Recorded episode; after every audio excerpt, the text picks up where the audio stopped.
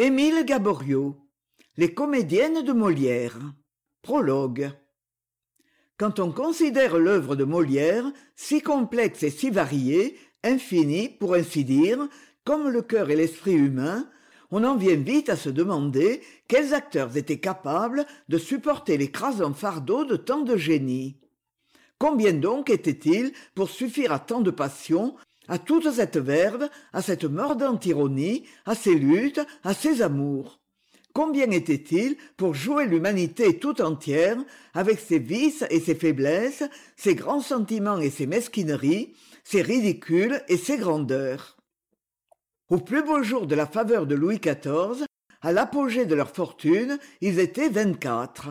Et encore dans ce nombre je comprends peut-être un mouchard de chandelle.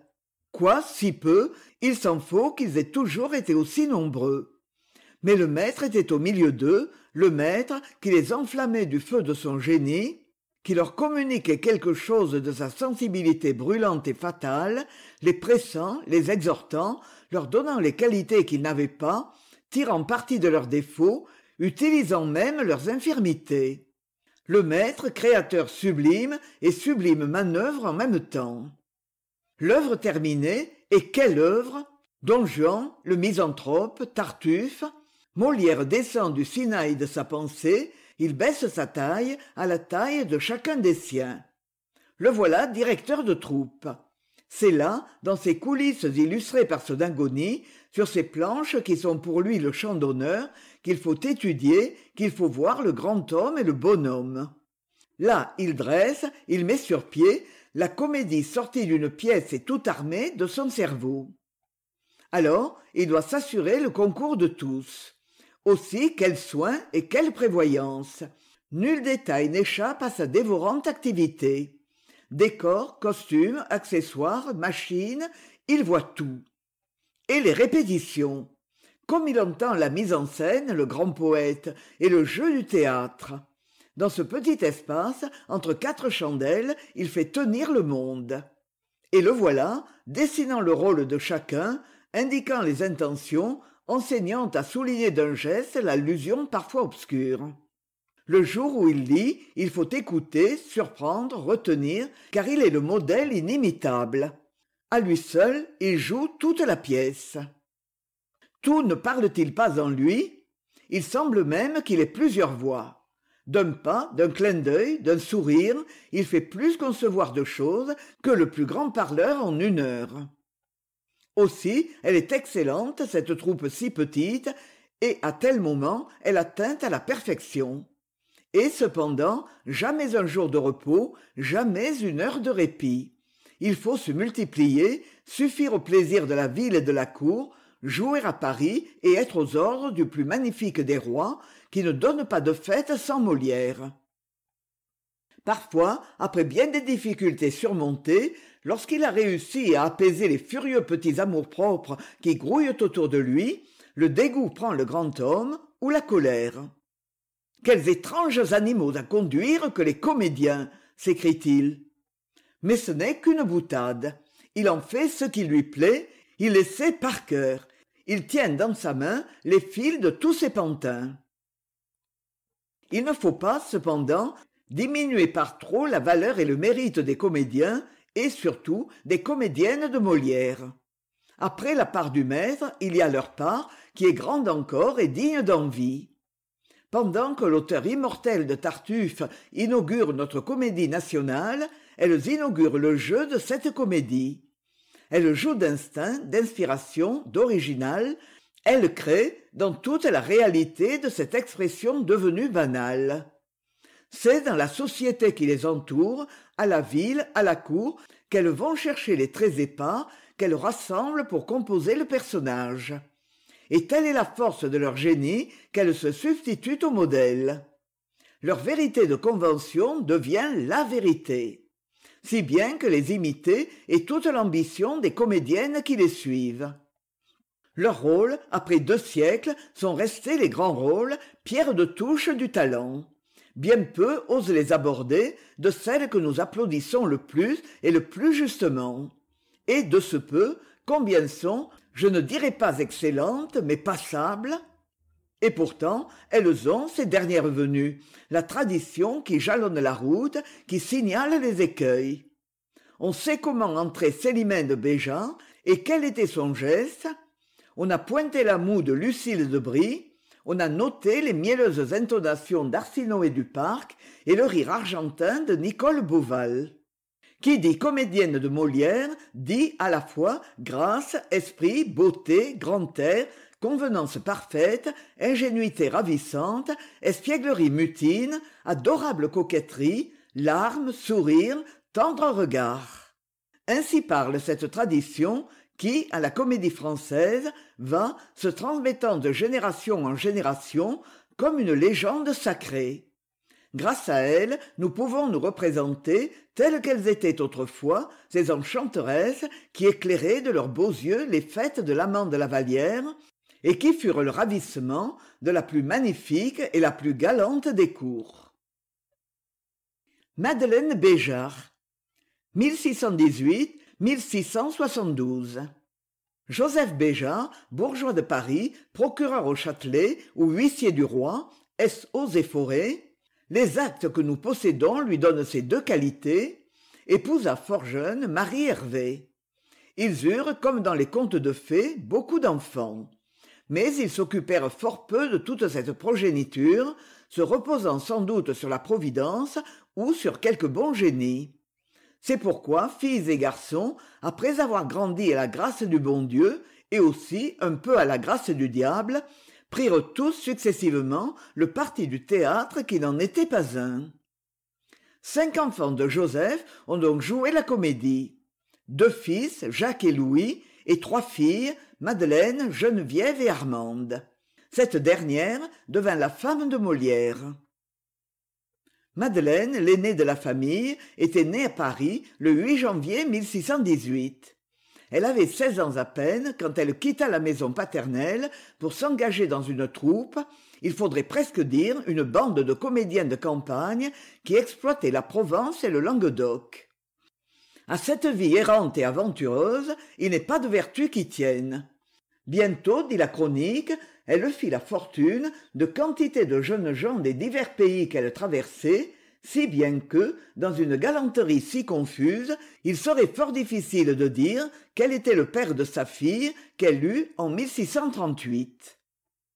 ce père que l'anonyme et scrupuleux chroniqueur serait si embarrassé de désigner avec quelque certitude n'était pas un moindre personnage que m le comte de modène esprit de raymond de montmoiron comte de modène était un gentilhomme du comtat venessin chambellan des affaires de monsieur frère du roi. C'était un officier distingué. On a de lui plusieurs ouvrages entre autres une histoire des révolutions du royaume et de la ville de naples infiniment préférable à beaucoup de compositions de ce genre. Jeune galant spirituel assez riche il se laissa prendre au charme de madeleine qui ne lui fut pas cruelle. On sait peu de choses sur leur liaison. Lorsque la jolie comédienne ambulante se trouva enceinte le comte eut le bon goût de ne pas montrer de jalousie rétrospective s'il en avait toutefois et il accepta bravement sa paternité. C'est à paris dans une maison de la rue saint-honoré que la petite fille vint au monde le juillet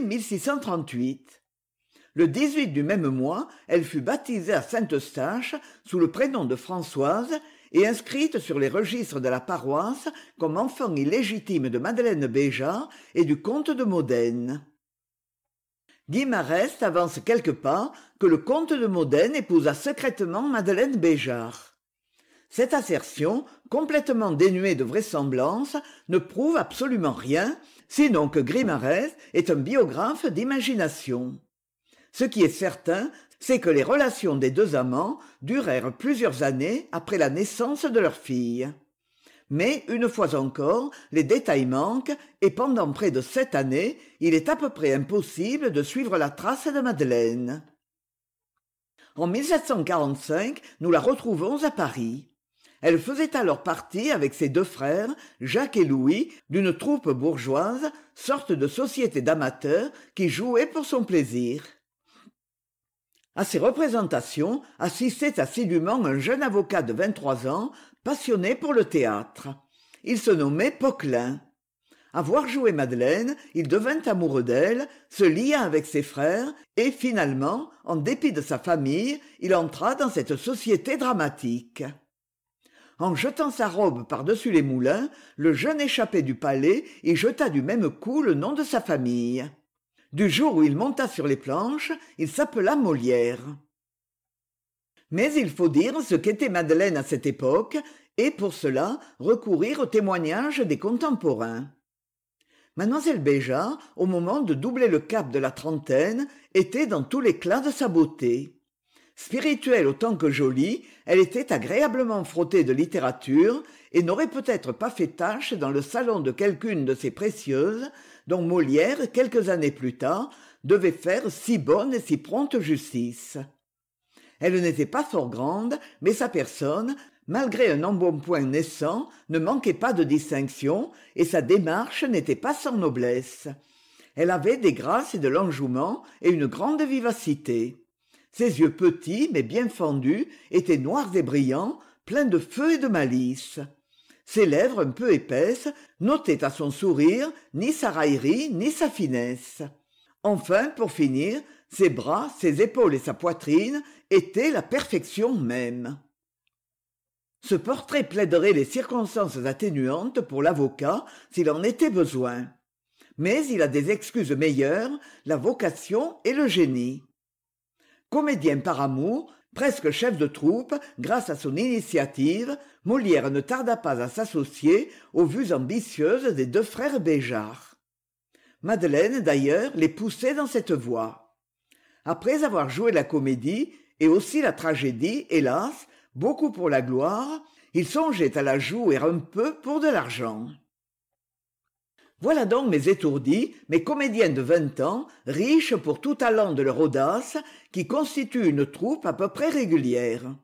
Comme ils ne doutent de rien ils intitulent leur société nouvelle l'illustre théâtre. L'épithète pompeuse d'illustre sera pour l'avenir si elle n'est pour le présent. Mais l'illustre théâtre ne réalisa pas les espérances de ses fondateurs vainement il essaya de lutter contre les deux troupes en faveur à paris de l'hôtel de bourgogne et du marais. Trois fois en un an il déménagea. Successivement il planta sa tente au faubourg saint-germain au quartier saint-paul puis au faubourg saint-germain encore. Il ne rencontra pas la fortune en route. Ni la gloire ni la richesse ne tenaient leurs promesses trompeuses la foule pour tout dire refusait de prendre le chemin de l'illustre théâtre. À bout de ressources il fallut bien s'avouer vaincu. La troupe illustre mit la clef sous la porte et gaiement quitta paris pour courir les hasards de la province. Tallement Réaux, le spirituel bavard a entendu parler de l'aventure et la conte en ses historiettes tout de travers selon sa coutume après avoir esquissé quelques comédiennes célèbres du temps il faut dit-il finir par la béjart. Je ne l'ai jamais vue jouer mais on dit que c'est la meilleure actrice de toutes. Elle est dans une troupe de campagne. Elle a joué ici à paris mais ça été dans une troisième troupe qui n'y fut que quelque temps. Un garçon nommé molière quitta les bancs de la sorbonne pour la suivre. Il en fut longtemps amoureux donna des avis à la troupe et enfin s'en mit et l'épousa voilà comment Déréau, en vrai chroniqueur qu'il est, est toujours enseigné. Un on dit court-il la ville, vite il prend la plume. Il compte au hasard, à l'improvisade, à tort et à travers. Il consigne sur ses tablettes, tout ou rien, le bruit du jour, l'anecdote, le petit scandale s'il se trompe peu importe il n'y regarde pas de si près pourvu que le trait ou la méchanceté y soit. C'est moins la vérité que son ombre son apparence quelque chose d'approchant. Il y a toujours au fond un peu de réel.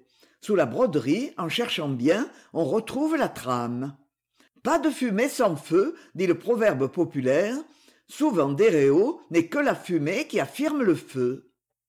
On reprochait un jour à voltaire de conter un mensonge est-ce que ma vérité n'est pas plus jolie? demanda-t-il.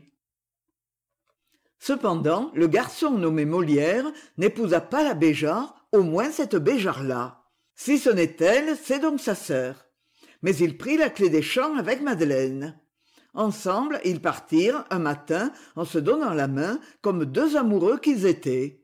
Ils marchèrent droit devant eux sans retourner la tête. Ils allaient sans but au gré de leur fantaisie et de l'amour ce furent de belles journées mêlées de pluie et de soleil.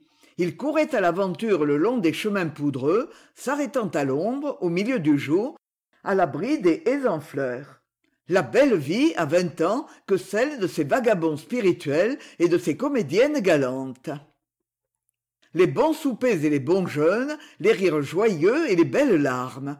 Et que d'aventures que d'imprévus. Combien d'expédients et de stratagèmes il faut vivre.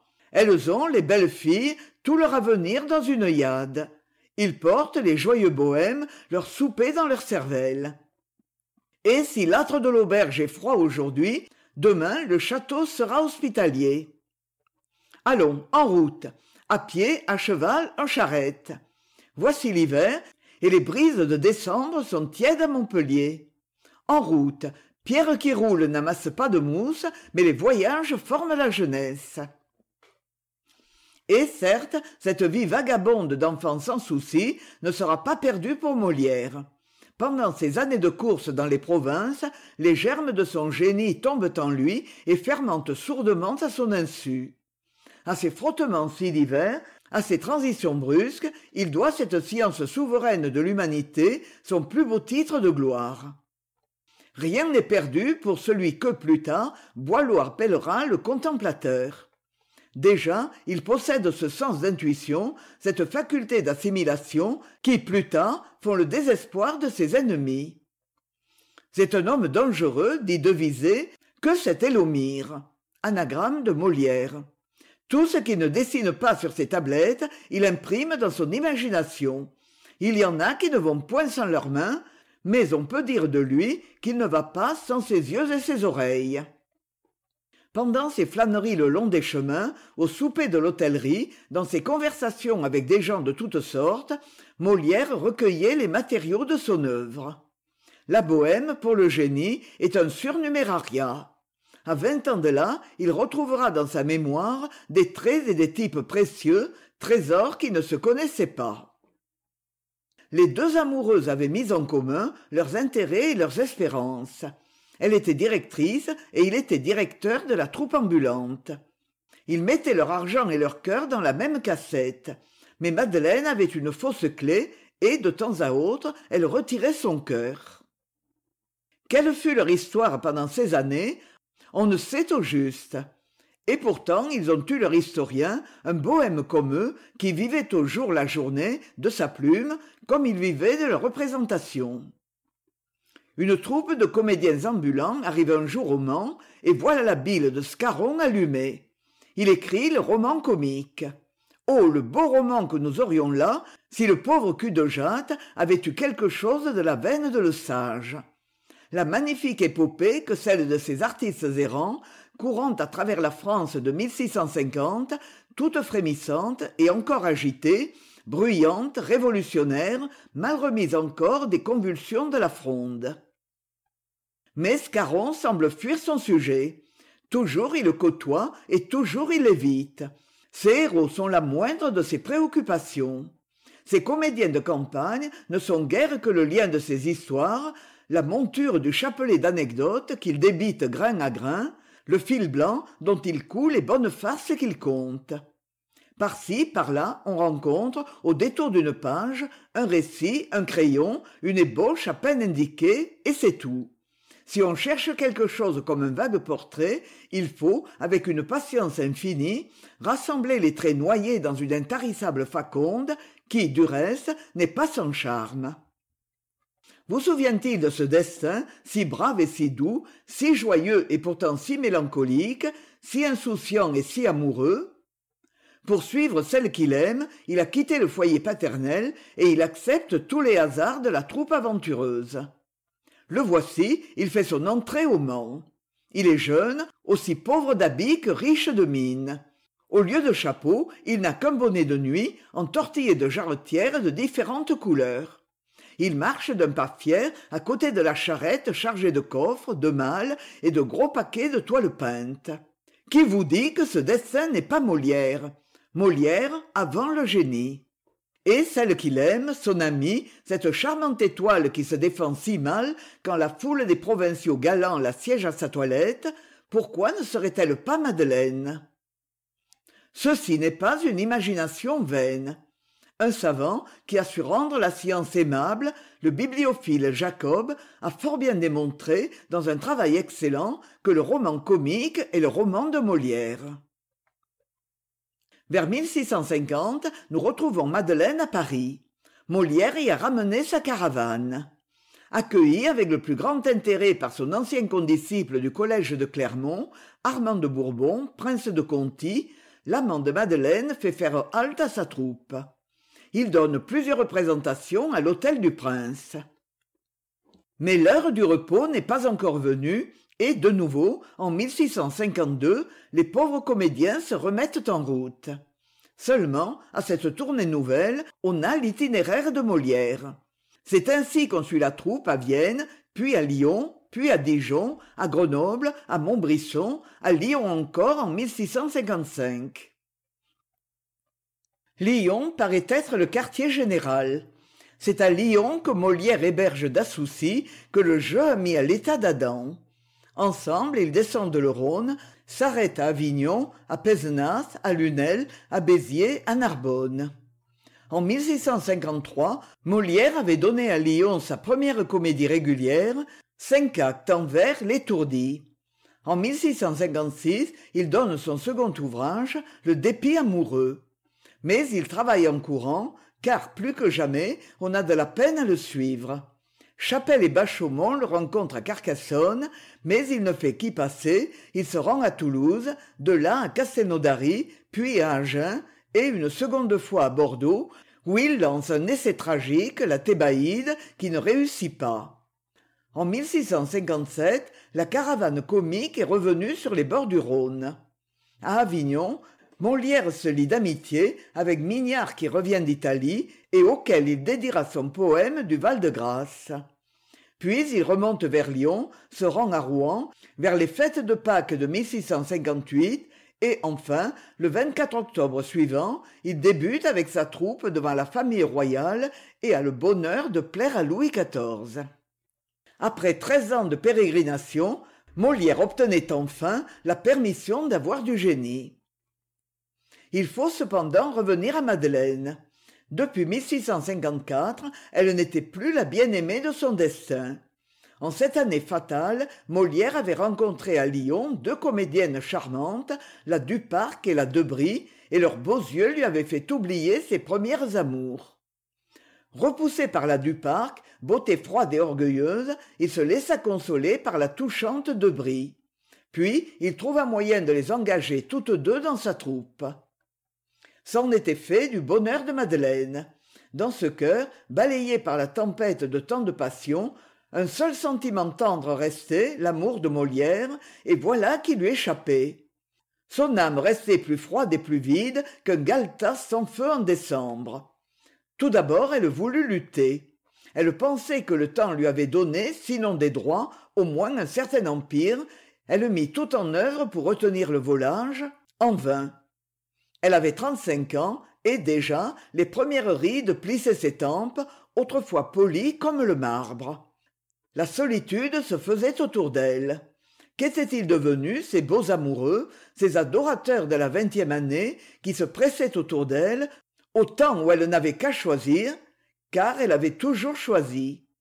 Devenue vieille et jetant un regard sur son passé elle se vantait avec un légitime orgueil de n'avoir jamais eu de faiblesse que pour des gentilshommes son cœur comme les carrosses du roi ne s'ouvrait que devant un certain nombre de quartiers. Cette estime des gens de qualité lui avait tenu lieu de morale.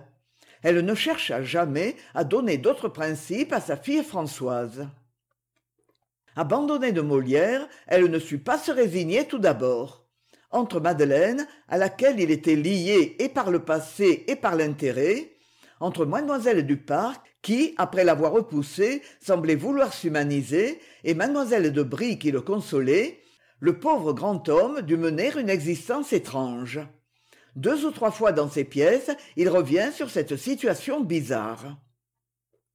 Peu à peu cependant madeleine s'accoutuma à la présence de sa rivale le passé ne lui apparut plus que comme un songe. Elle devint une bonne et fidèle amie pour son ancien amant. Lorsque définitivement la troupe se fut installée à paris il y eut entre elle et molière une association pour l'exploitation des spectacles. Le registre de la grange en fait foi. Ainsi aux dates des juillet er et août on trouve certaines sommes payées pour frais et vieilles décorations à mademoiselle béjart. Plus tard sur le même registre nous la voyons devenue caissière de molière et touchée pour lui en quatre prélèvements. Elle était bien d'ailleurs le lieutenant indispensable à un homme aussi occupé que molière. Versée dans tous les détails de l'administration d'un théâtre elle pouvait au besoin retoucher une pièce couper rogner tailler ajouter suivant les nécessités de la représentation ou le goût du public. C'est ainsi que le janvier le registre de la grange auquel il faut toujours revenir lorsqu'il s'agit de molière et de sa troupe mentionne la première représentation de don quichotte pièce raccommodée par mlle béjart un crève-cœur plus grand que tous les autres était réservé aux dernières années de madeleine. Elle avait pris près d'elle sa plus jeune sœur armande et l'élevait comme sa fille. Molière traitait en père cette enfant ravissante de grâce et de gentillesse. Mais avec le temps les sentiments du grand homme changèrent et madeleine s'aperçut avec effroi que molière aimait armande. Elle fit tout pour empêcher une union que peut-être elle considérait comme disproportionnée mais cette fois encore elle échoua. Grimarès prétend que pendant neuf mois molière cacha son mariage à son ancienne amie mais c'est une erreur la signature de madeleine est au bas de l'acte avec celle de toute la famille. Les tristes prévisions de madeleine ne tardèrent pas à se réaliser. L'inconduite de sa sœur les tourments de l'homme qu'elle avait aimé empoisonnèrent ses derniers jours. Si grand fut son chagrin dit un écrivain du temps qu'il contribua certainement à la conduire au tombeau. Elle mourut le février un an jour pour jour avant molière. Madeleine béjart tenait avec éclat l'emploi des reines mais elle remporta ses plus grands succès dans les rôles de soubrette ses principales créations dans l'œuvre de molière sont marinette du dépit amoureux marotte des précieuses ridicules georgette de l'école des femmes dorine de tartuffe et frosine de l'avare note. Il est nécessaire d'insister sur la date de la naissance et sur le prénom de la fille de madeleine. Longtemps on a cru que c'était elle qui était devenue la femme de molière sur cette erreur est basée l'abominable calomnie de montfleury qui vers la fin de présenta au roi une requête où il accusait le grand homme d'avoir épousé sa propre fille.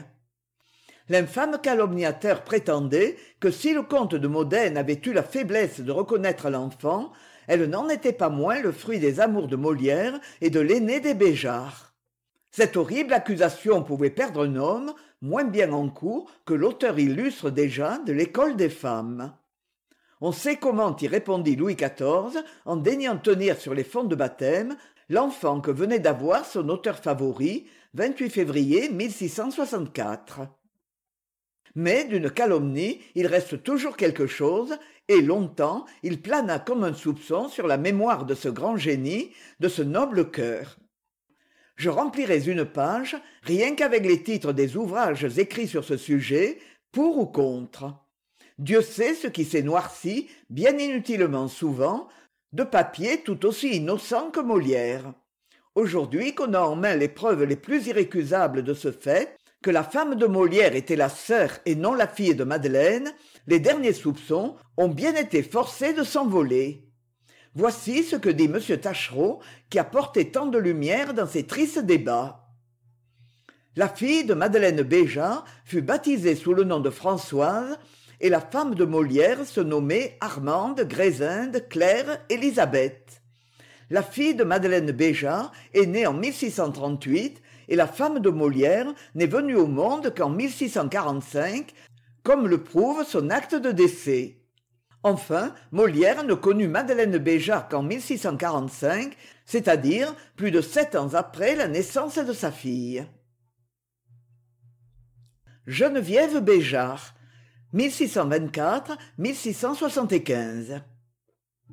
c'est à sa famille à ses deux sœurs que geneviève béjart doit ne n'être pas complètement oubliée elle était même si peu connue que son nom a échappé aux recherches de plusieurs historiens du théâtre et qu'on a prêté parfois une partie de son existence tantôt à l'une tantôt à l'autre de ses sœurs. Entrée au théâtre en même temps que ses frères elle prit tout d'abord le nom de hervé pour se distinguer de sa sœur. Elle fit partie de l'illustre théâtre et suivit madeleine en province revenue à paris avec la troupe de molière elle y resta jusqu'à la mort de ce protecteur.